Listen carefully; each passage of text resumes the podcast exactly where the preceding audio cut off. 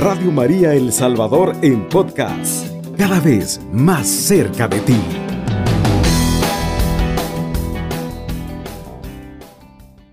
El tema que vamos a compartir se llama Mantente en pie aunque todo se derrumbe. ¿Quién dice amén? Mantente en pie aunque todo se derrumbe. En estos momentos vamos a pensar nosotros que somos como un árbol, que el árbol si le da sol, si le llueve, si le vienen vendavales, viento fuerte, se mantiene en pie. Nosotros vamos a hacer ese árbol, pero no un árbol cualquiera, sino un árbol igual al que nos describe el Salmo 1. Vamos a hacer un árbol plantado junto al río. Vamos a leer el Salmo 1. Dichoso el hombre que no asiste a reuniones de malvados, ni sigue el camino de los pecadores, ni se sienta en la junta de los burlones más le agrada la ley del Señor y medita su ley noche y día. Es como árbol plantado junto al río que da su fruto a tiempo y tiene su follaje siempre verde y todo lo que él hace le resulta. Gloria al Padre, al Hijo y al Espíritu Santo como era en el principio, ahora y siempre, por los siglos de los siglos. Amén. Hemos leído dos párrafos del Salmo 1 y vamos a resaltar de este Salmo el, el versículo 3 y 4, o sea, el segundo párrafo, en donde nos dice el Señor y nos invita a nosotros a ser como árbol plantado junto al río, que da su fruto a tiempo y que su follaje se mantiene siempre verde. Hermosa palabra, qué lindo, estimados amigos. Eh, nosotros pues eh, somos como un árbol nuestra vida. ¿Verdad? Pero un árbol lleno del poder de Dios, un árbol que crece junto al río, a esos torrentes de agua viva que lo bañan y por eso mantiene su follaje siempre verde. Así que tenga presente que las hojas de los árboles a veces caen, pero más el árbol no muere. Él soporta firme el invierno con la idea de que la primavera volverá y atraerá hojas nuevas, flores y frutos nuevos. Eso pues es la vida de un árbol. Por eso no desista ante las dificultades. Dios está presente en cada estación de nuestra vida. Vea, eh, nuestra vida, el árbol eh, pasa por cuatro estaciones, invierno, verano, otoño y primavera. Eh, cuatro estaciones que no puede obviar ve esas cuatro estaciones se dan en la, en, la vida y por lo tanto el árbol pasa por esas cuatro estaciones. Unas eh, estaciones son bonitas, otras estaciones son difíciles. Por ejemplo, el invierno es duro, el invierno es frío, el invierno, o sea, eh, trae que neblina, trae oscuridad, trae viento fuerte, el invierno, ¿verdad? Es duro, es frío, pero el árbol se mantiene en pie. Más en esos lugares donde cae nieve, ¿verdad? Que es difícil, los árboles hasta se queman con la nieve. Eh, viene el verano también, un tiempo de sequedad. Pero más sin embargo en el invierno llueve sobre aquella planta, ¿verdad? Llueve.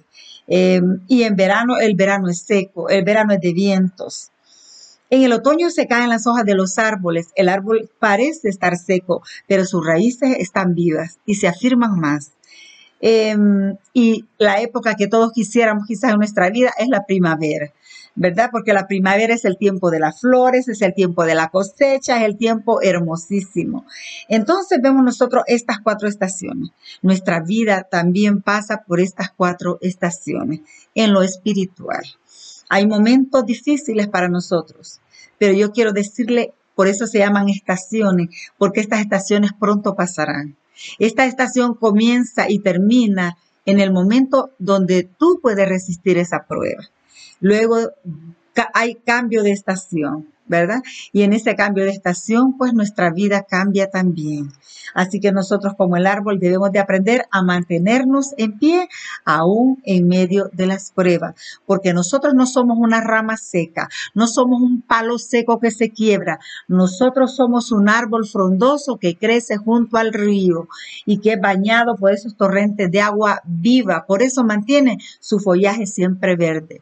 Esos frutos eh, espirituales que nosotros damos son los mismos frutos del Espíritu Santo, de los que habla Gálatas 5, 22, 23 de la caridad, gozo, paz, paciencia, bondad, longaminidad, mansedumbre, modestia, eh, alegría, dominio propio. Esos son los frutos del Espíritu Santo. Todos estamos invitados a dar esos buenos frutos, frutos que dan vida, frutos que fortalecen a los demás. Usted siéntase una persona, eh, como le digo, llena del poder de Dios. Por eso es capaz de mantenerse en pie, aunque todo se derrumbe usted diga, soy una persona bendecida y bendigo todo lo que tengo. ¿Por qué? Porque tenemos el poder de Dios que nos asiste. El Salmo 37, versículo 4 dice, deleítate en mí y yo concederé las peticiones de tu corazón. Deleitémonos en el Señor y en sus promesas. Deleitémonos en sus palabras, en sus preceptos que dan vida, como nos dice el Salmo 1 en el versículo 2. En el versículo, vamos a leer en el versículo 1. Dichoso el hombre que no va a reuniones de malvados. Dichoso, bendito, bendecido aquel hombre que se aparta de lo mundano. Ve, más pues busca el poder de Dios para refugiarse en él. Dichoso el hombre que no va a reuniones de malvados, ni sigue el camino de los pecadores, ni se sienta en la junta de los burlones. Más le agrada la ley del Señor y medita su ley noche y día. Ese hombre que pida lo que quieras, porque lo obtendrá. Deleítate en mí, dice, y yo concederé las peticiones de tu corazón. Dice también el Salmo 37, versículo 4. Así que aprendamos a ser luchadores nosotros, aprendamos a ser guerreros, aprendamos a ser conquistadores, porque las cosas grandes se logran en pie. Las cosas grandes se logran luchando. Nada es fácil para nadie. En la Biblia nosotros tenemos figuras de hombres y mujeres que se han levantado en la adversidad y nosotros debemos de pedirle esa fuerza a Dios porque en Él todo lo podemos. Tenemos la historia de Jacob. Jacob pues, fue un hombre probado, pero fue un hombre luchador. Jacob, ¿verdad? El padre de esas doce tribus de Israel. Eh, él es hijo de Jacob, es hijo de Rebeca y de Isaac. Y quiero decirle que Rebeca era estéril, no podía ser madre, no podía tener hijos, pero acuérdense que Isaac es hijo de la promesa. Y pues de cuando Rebeca sale embarazada, porque ella le ora al Señor, le pide al Señor y Dios le concede ser madre. Y Dios sabe que es tan bueno que no le da un hijo, sino que le da dos hijos. Le da a Esaú y le da a Jacob esos dos hijos. Y yo quiero decirte que las peleas y las luchas de Jacob comienzan desde que está en el vientre de su madre. Desde ese momento comienza a luchar. ¿Verdad? Desde ese momento comienza a luchar. Ahí pues, estimados amigos, tenemos nosotros ese ejemplo de Jacob, ¿verdad? Eh, que es un gran luchador. Y también eh, cuando ya es joven lucha por una mujer de la que se enamora. Es em, la hija de Labán.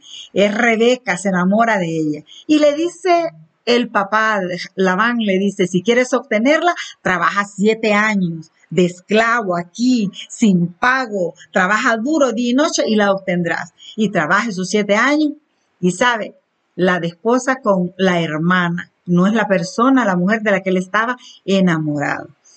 Y él sigue, él no desiste y le dice, pero es que yo estaba enamorado no de, de Lía, ¿verdad? Sino que de su hermana. Y sabe que, que le dice, si la quieres, trabaja otros siete años más y la obtendrás, te daré su mano. Porque vivíamos en un momento, eh, era un momento eh, en lo que los hombres pues tenían varias esposas, ¿verdad? Así que trabaja otros siete años.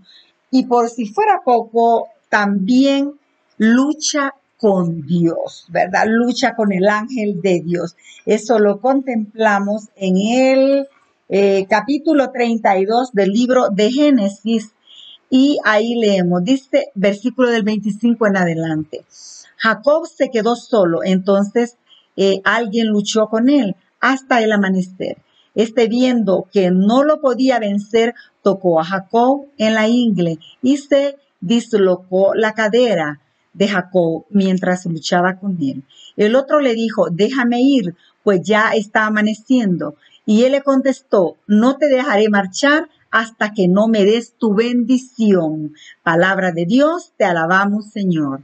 Vea qué hermoso. No te dejo luchar hasta que no me des tu bendición. No dejo de luchar contigo hasta que no me des tu bendición. Luchó por una bendición, luchó por lo que quería, luchó con Dios y Dios lo dejó ganar a él, pero lo hirió, dice, en la ingle, cayó de rodillas ante Dios, ante ese ángel que era la misma presencia de Dios. Pero eh, Dios le dice, el ángel le dice, el otro pues le preguntó, ¿cómo te llamas? Él respondió, Jacob. Y el otro le dijo, en adelante ya no te llamarás Jacob, sino Israel, o sea, fuerza de Dios, porque has luchado con Dios y con los hombres y has salido vencedor. Palabra de Dios.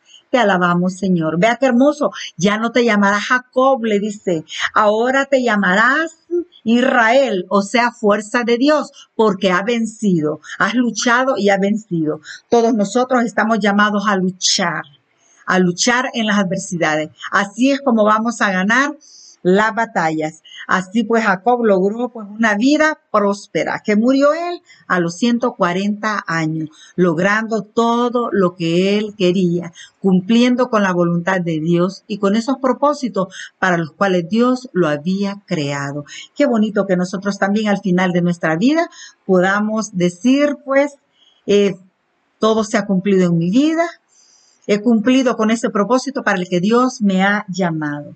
Eh, Jacob es el padre de los doce hijos, forman las doce tribus de Israel. Qué hermosísimo, estimados amigos. Un hombre que luchó, luchó y luchó y se pudo mantener de pie en medio de las adversidades. A eso estamos llamados nosotros. Que el Señor le fortalezca, recibe ese poder y esa fuerza de Dios en los tiempos difíciles. Que el Señor le bendiga, pase buenos días. Radio María El Salvador 107.3 FM. 24 horas.